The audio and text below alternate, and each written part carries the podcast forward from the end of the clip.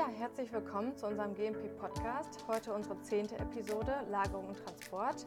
Wir wissen, es ist kein offizielles Kapitel des EU-GMP-Leitfadens, aber wir finden, es ist ein wichtiges Thema und werden, würden heute gerne noch einmal darüber sprechen. Mein Name ist Anna Diel. Mein Name ist Rufen Brandes. Hallo. Schön, dass Sie wieder da sind. Ja, dann starten wir gerne mit der ersten Frage. Wie immer, was heißt das überhaupt? Hm.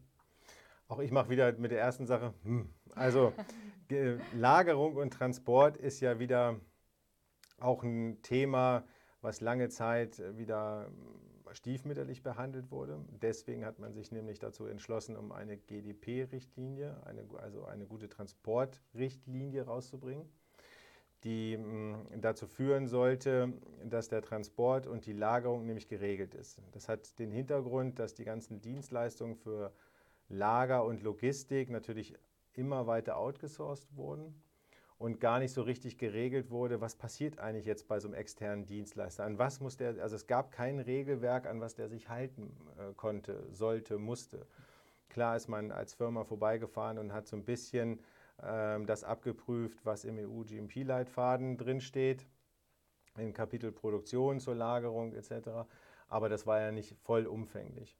Und äh, weil die Lagerung aber immer wichtiger wurde, weil es Beanstandungen und Rückrufe gab, weil jeder irgendwie transportiert hat, wie er wollte, gelagert hat, wie er wollte, ähm, ist man dahergegangen und hat gesagt, okay, diesen Part müssen wir jetzt auch noch regeln, um ähm, das Arzneimittel noch sicherer zu machen, weil jetzt einfach zu viele Reklamationen, Beanstandungen oder Fälschungen auch, ja, mhm. also gerade der Transport und die Lagerung lädt ja ein, bei anderen, was nicht geregelt ist, dann äh, Arzneimittel zu klauen, zu fälschen etc. pp.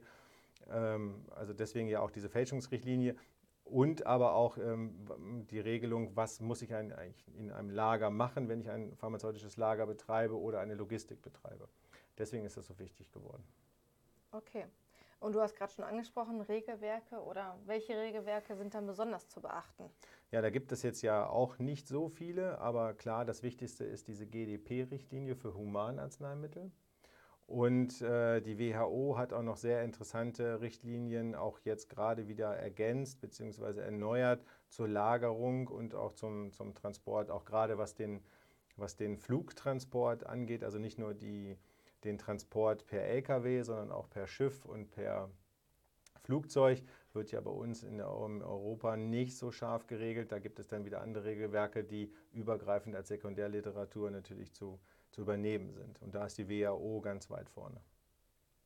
Okay. Und was würdest du sagen, was sind die drei wichtigsten Aspekte zu dem Thema? Hm dass man auf jeden Fall diese GDP-Richtlinie umsetzen muss, weil es derzeit das Regelwerk ist, um ein, äh, eine Lagerung und einen Transport richtig zu machen. Also es gibt, ähm, wenn man jetzt die Aspekte betrachtet, ich muss auch hier wieder qualifizieren und hier wieder kalibrieren. Ich muss die Lagerung, die Temperatur überwachen. Ich muss äh, eine QS vorliegen haben, also ein, Qualitätssicherungssystem, der sich damit beschäftigt. Viele, die auch dann die Logistik oder die Dienstleistung anbieten zur Umfüllen, Umpalettierung, Umblisterung etc., haben sich jetzt auch schon äh, qualitativ äh, äh, QPs eingestellt, also äh, sachkundige Personen, die das Ganze dann ähm, überwachen und viele haben auch ein, eine Herstellungserlaubnis. Und ähm, da sind halt die Aspekte, dass man die Logistik oder die Lagerung Teil als eines Herstellprozesses mitsieht, um äh, die Arzneimittel halt sicher zu machen. Und um auf die Frage nochmal, weil ich bin jetzt gerade weggeschweift, zu sagen, also was ist, ist es wichtig? Also ich muss diese Richtlinie umsetzen und die ist ziemlich scharf analog zu der GMP-Richtlinie. Ja? Also das ist die, die größte Herausforderung. Ich muss auch hier qualifizieren, ich muss auch hier kalibrieren, ich muss ein Qualitätssicherungssystem haben und ich muss den Transport qualifizieren. Das wird auch in dieser GDP-Richtlinie ähm, abgegriffen. Und äh, um nochmal äh, zurückzukommen auf den Regelwerken, es gibt auch für die Qualifizierung von dem Transport ein Regelwerk, die DIN SPEC, die sich mit der Qualifizierung von, von LKWs beschäftigt. Aber das sind alles so Themen, da hat man als pharmazeutischer Unternehmer gar nicht so richtig viel mit zu tun. Die Logistiker sind jetzt mittlerweile sehr stark drin ähm, in diesen Themen und es haben sich auch neue Sekundärliteratur entwickelt, um diese Themen auch wirklich abzuhandeln. Okay. Und welche Änderungen, Entwicklungen siehst du in der Zukunft in dem Themenfeld? Also dadurch, dass das äh, mit dieser GDP-Richtlinie schon sehr gut abgedeckt ist, glaube ich nicht, dass sie sich, außer sie wird sich vielleicht in der Variante ändern und äh, vielleicht kommen noch ein paar äh, Fälschungsthemen da rein, ähm, wenn man sich die dann äh, nochmal vornimmt und überarbeitet.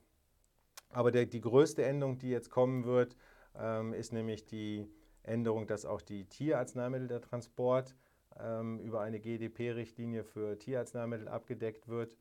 Und äh, dieser ganze Tierarzneimittelbereich verändert sich ja auch. Und das ist unter anderem auch in dem Logistik und der Lagerhaltung auch das, äh, die größte Veränderung, die jetzt sozusagen mh, stattfindet, weil die Veterinärmedizin nie so richtig Gültigkeit hatte.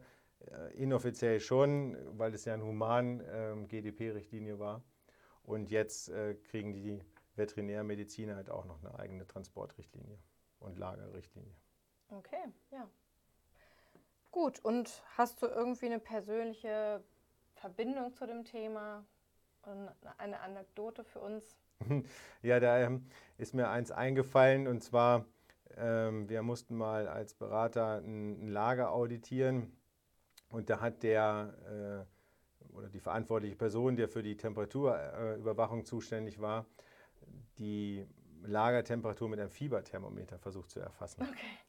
Das hat uns dann äh, sicherlich eher dazu geführt, dass wir als Auditoren Fieber bekommen haben, ja. aber nicht im Sinne des Erfinders, dass ich rumrenne und mit dem Fieberthermometer versuche herauszufinden, welche Temperatur in diesem Lager vorherrscht. Auf der Nachfrage, was er denn da tut oder ob er das richtig findet, sagt er, ja, es ist ja auch ein Thermometer und das stecke ich mir ja auch im Mund und dann ja. kann ich damit ja auch die Temperatur erfassen. Also das ist jetzt nicht im Sinne des Erfinders. Also die GDP-Richtlinie ist schon, äh, schon so gestrickt, dass man äh, die Anlehnung an den GMP-Richtlinien hat für diese spezifischen Themen Lagerhaltung, Qualifizierung, Kalibrierung, äh, Sauberkeit und Ordnung. Und das sollte schon nicht zum Beispiel mit einem Fieberthermometer erfolgen. Das stimmt wohl. Ja, gut. Ganz herzlichen Dank an dich schon mal, Rufen, und ganz herzlichen Dank an Sie fürs Zuhören, fürs Zuschauen. Das war heute unsere zehnte Episode des GMP Podcast. Schön, dass Sie wieder dabei waren. Folgen Sie uns dann gerne auf YouTube, Spotify, Audible und Ihrem ja, Podcast-Dealer des Vertrauens. Hm. Und dann freuen wir uns natürlich sehr da auf Ihr Feedback, ähm, auf Fragen, Anregungen, damit wir dann weitere Themen auch für unseren GMP-Podcast von Ihnen bekommen. Wir verabschieden uns an der Stelle und Vielen wünschen Dank. Ihnen alles Gute. Bis dahin. Ciao. Tschüss.